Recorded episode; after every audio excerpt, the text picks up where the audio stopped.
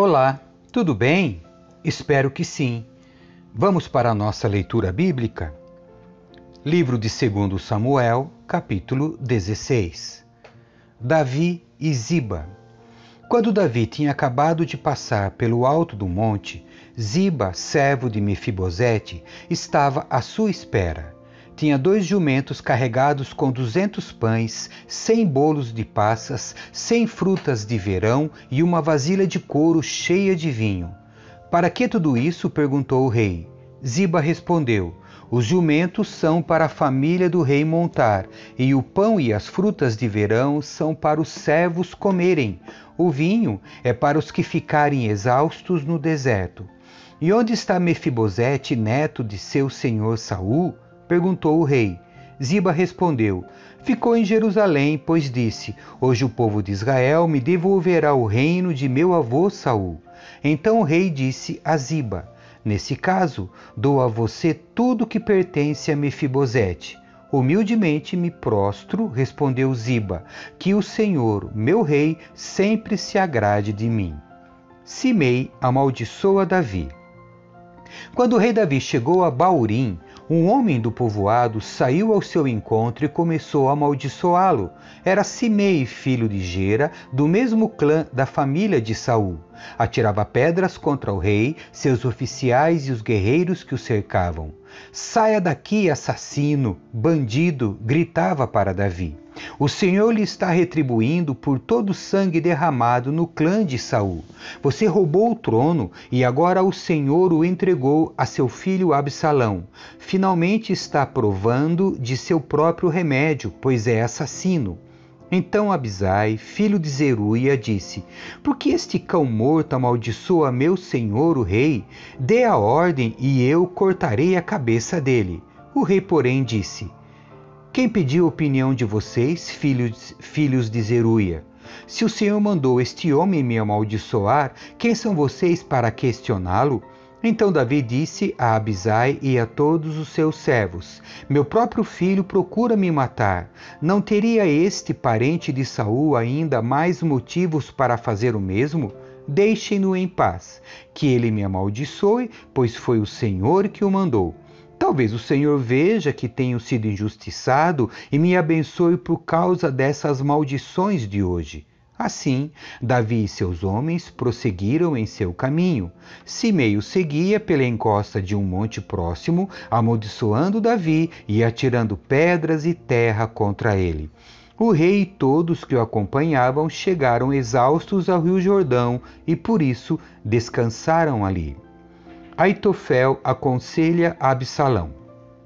Nesse meio tempo, Absalão e uma multidão de israelitas entraram em Jerusalém acompanhados por Aitofel. Quando Uzai, o arquita, amigo de Davi, chegou à cidade, foi logo ao encontro de Absalão. Viva o rei! exclamou. Viva o rei! É assim que você mostra lealdade ao seu amigo Davi? perguntou Absalão. Por que não está com ele? Uzai respondeu: Estou aqui porque pertenço àquele que é escolhido pelo Senhor e por todos os homens de Israel. Além do mais, é natural que eu sirva ao filho de Davi. Assim como fui conselheiro de seu pai, agora serei seu conselheiro. Então Absalão se voltou para Aitofel e perguntou: O que devo fazer agora? Aitofel respondeu: Tenha relações com as concubinas de seu que seu pai deixou aqui para tomar conta do palácio. Então todo Israel saberá que você insultou seu pai de tal modo que será impossível haver reconciliação. Isso encorajará os que estão do seu lado. Então armaram uma tenda no terraço do palácio e ali Absalão teve relações com as concubinas de seu pai à vista de todo Israel. Absalão seguiu os conselhos de Aitofel, como Davi tinha feito, pois as palavras de Aitofel pareciam sábias, como se fosse um conselho dado pelo próprio Deus. Capítulo 17 Aitofel disse a Absalão: Permita-me escolher doze mil homens para sair em perseguição a Davi ainda esta noite. Eu o alcançarei enquanto está exausto e desanimado. Farei que ele entre em pânico, e assim todos os seus soldados fugirão. Então matarei apenas o rei e trarei todo o exército para o Senhor. A morte do homem a quem o Senhor busca lhe trará de volta os demais. Assim ficará em paz com todo o povo. O plano pareceu bom a Absalão e a todas as autoridades de Israel. Uzai contesta o conselho de Aitofel. Depois, porém, Absalão disse: Tragam Uzai o arquita, vejamos qual é a opinião dele. Quando Uzai chegou, Absalão lhe contou o que Aitofel tinha dito. Então perguntou: Qual é sua opinião? Devemos seguir o conselho de Aitofel? Se não, o que você sugere? Uzai respondeu a Absalão: Desta vez o conselho de Aitofel está equivocado. O Senhor conhece seu pai e os homens dele, são guerreiros valentes. No momento, Estão tão furiosos quanto uma ursa da qual roubaram os filhotes. E lembre-se de que seu pai é um soldado experiente. Ele não passará a noite com o povo. É provável que já esteja escondido em alguma cova ou caverna. Quando ele sair e atacar, e alguns de nossos soldados forem mortos, a notícia de que os homens de Absalão foram massacrados se espalhará então, até os soldados mais destemidos, embora sejam corajosos como o leão, serão tomados de pavor. Afinal, todo Israel sabe como seu pai é um guerreiro poderoso e como são valentes os homens que o acompanham. Recomendo que o Senhor reúna todo o exército de Israel e convoque soldados desde Dan ao norte até Berseba ao sul, tão numerosos quanto a areia da praia. Aconselho também que o Senhor mesmo vá à frente das tropas. Quando encontrarmos Davi, cairemos sobre ele como o orvalho cai sobre a terra. Nem ele, nem nenhum de seus homens sobreviverão. E, caso Davi consiga escapar por alguma cidade, o Senhor terá todo Israel sob seu comando. Levaremos cordas e arrastaremos os muros da cidade para o vale mais próximo, até que não reste uma pedrinha sequer. Então Absalão e todos os homens de Israel disseram: O conselho de Uzai é melhor que o de Aitofel. Pois o Senhor havia decidido frustrar o sensato conselho de Aitofel a fim de trazer desgraça sobre Absalão. Uzai avisa Davi: Uzai contou aos sacerdotes Zadok e Abiatar o que Aitofel tinha dito a Absalão e às autoridades de Israel e o que ele próprio havia aconselhado. Rápido, disse ele aos sacerdotes: Encontrem Davi e insistam para que ele não passe esta noite nos pontos de travessia do Jordão, mas que atravesse o rio e vá para o deserto. Do contrário, ele e todos que o acompanham morrerão. Jonatas e Aimaas haviam ficado em Enrogel para não serem vistos entrando e saindo da cidade. Tinham pedido que uma serva lhes trouxesse a mensagem que deviam transmitir ao rei Davi. Contudo, um rapaz os viu em Enrogel e avisou Absalão. Por isso, fugiram depressa para Baurim, onde o homem os escondeu dentro de um poço em seu quintal. A esposa desse homem estendeu um grande pedaço de pano sobre o poço e em cima espalhou grãos de cereal para secar ao sol, para que ninguém suspeitasse que estivessem ali. Os homens de Absalão chegaram e perguntaram à mulher: Você viu Aimaas e Jonatas? A mulher respondeu: Estiveram aqui, mas atravessaram o riacho. Os homens de Absalão os procuraram sem sucesso e voltaram para Jerusalém. Jonatas e Aimaas saíram do poço e correram para onde o rei Davi estava. Depressa disseram ao rei: Atravessem o Jordão ainda esta noite. E lhe contaram que Aitofel havia aconselhado que ele fosse capturado e morto. Então Davi e todos que o acompanhavam atravessaram o rio durante a noite e chegaram à outra margem antes do amanhecer. Quando Aitofel viu que Absalão não havia seguido seu conselho, selou seu jumento, foi para sua cidade natal, pôs seus negócios em ordem e se enforcou. Assim morreu e foi sepultado no túmulo da família. Davi chegou logo a Maanaim.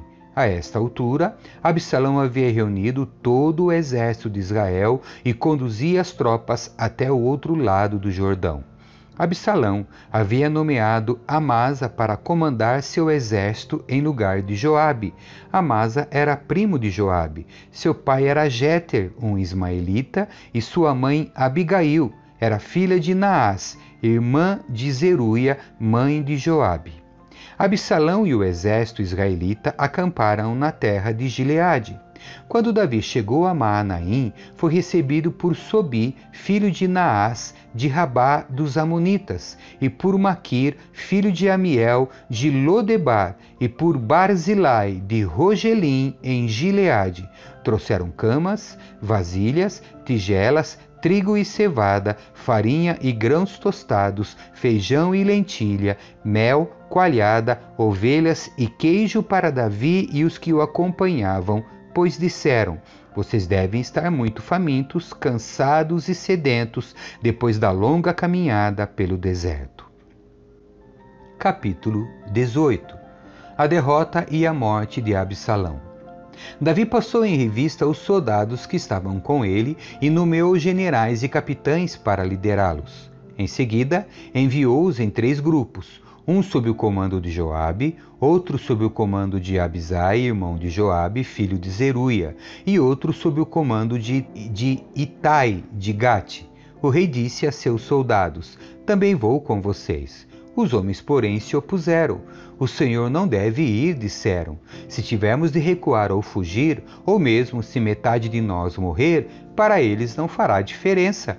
O Senhor vale por dez mil de nós. Por isso é melhor que fique na cidade e nos envie ajuda se for necessário. Farei o que acharem melhor, disse o rei. Assim, ficou junto ao portão da cidade, enquanto os soldados saíam marchando em grupos de cem e de mil. O rei deu a seguinte ordem a Joabe, Abisai e Itai: Por minha causa, tratem o jovem Absalão com bondade.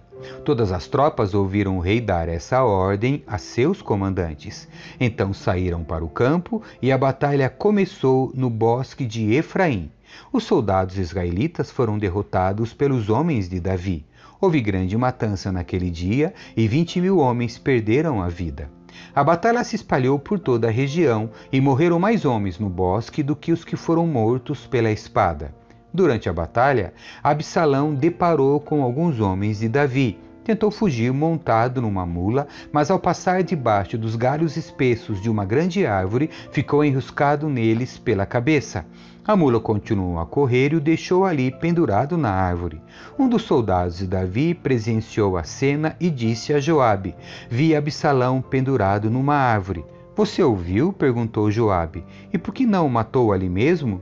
Eu o teria recompensado com dez peças de prata e um cinturão de guerreiro. Mas o soldado respondeu a Joabe: Eu não mataria o filho do rei nem por mil peças de prata. Todos nós ouvimos o rei dizer ao Senhor, a Abisai e a Itai: Por minha causa poupem o jovem Absalão. E se eu tivesse traído o rei e matado seu filho, certamente ele ficaria sabendo, e o Senhor seria o primeiro a ficar contra mim. Não vou perder mais tempo discutindo com você, disse Joabe. Então pegou três dardos e atravessou com eles o peito de Absalão, quando ele ainda estava vivo, pendurado na árvore. Em seguida, dez jovens escudeiros de Joabe cercaram Absalão e o mataram. Então Joabe tocou a trombeta e seus homens pararam de perseguir o exército de Israel. Atiraram o corpo de Absalão numa cova profunda no bosque e sobre ela colocaram um monte de pedras, e todos os israelitas fugiram para suas casas. Quando ainda estava vivo, Absalão havia construído para si um monumento no Vale do Rei, pois disse: Não tenho filho para dar continuidade a meu nome chamou de Monumento de Absalão, como é conhecido até hoje. Davi lamenta a morte de Absalão.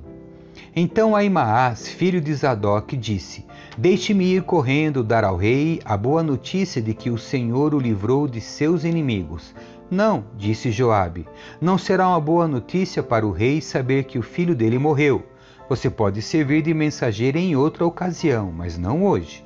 Então Joabe disse a um etíope: Vá e conte ao rei o que você viu. O homem se curvou diante de Joabe e partiu correndo. Contudo, Aimaas, filho de Zadok, insistiu com Joabe: Não importa o que aconteça, deixe-me ir também. Por que você quer ir, meu filho? disse Joabe. Não haverá recompensa alguma pela notícia. Eu sei, mas deixe-me ir mesmo assim, implorou. Por fim, Joabe disse: Está bem, pode ir. Então Aimaas pegou o caminho mais fácil pela planície e correu até Maanaim, à frente do etíope. Enquanto Davi estava entre os portões interno e externo da cidade, o guarda subiu até o terraço sobre a porta junto ao muro.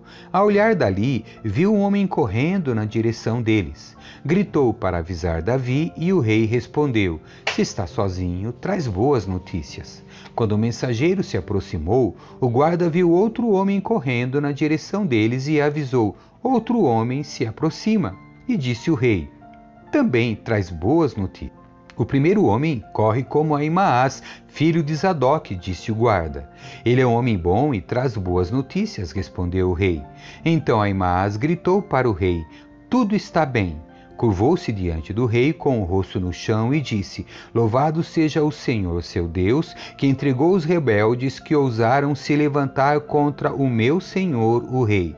E quanto a Absalão, perguntou o rei: Ele está bem? Aimaas respondeu: Quando Joabe me enviou, havia grande confusão, mas não sei o que aconteceu. Espere aqui, disse o rei, e Aimaas ficou esperando ao lado. Então chegou o etíope e disse: Tenho boas notícias para o meu senhor, o rei. Hoje o Senhor o livrou de todos que se rebelaram contra o rei. E quanto ao jovem Absalão, perguntou o rei: Ele está bem? O etíope respondeu: Que todos os inimigos do meu senhor o rei e todos os que se levantam para lhe fazer mal tenham o mesmo destino daquele jovem. O rei ficou muito abalado. Foi para o quarto que ficava sobre o portão da cidade e começou a chorar. Andando de um lado para o outro, clamava: Ah, meu filho Absalão, meu filho, meu filho Absalão, que me dera eu tivesse morrido em seu lugar. Ah, Absalão, meu filho, meu filho. Amém. Que Deus abençoe você. Tchau.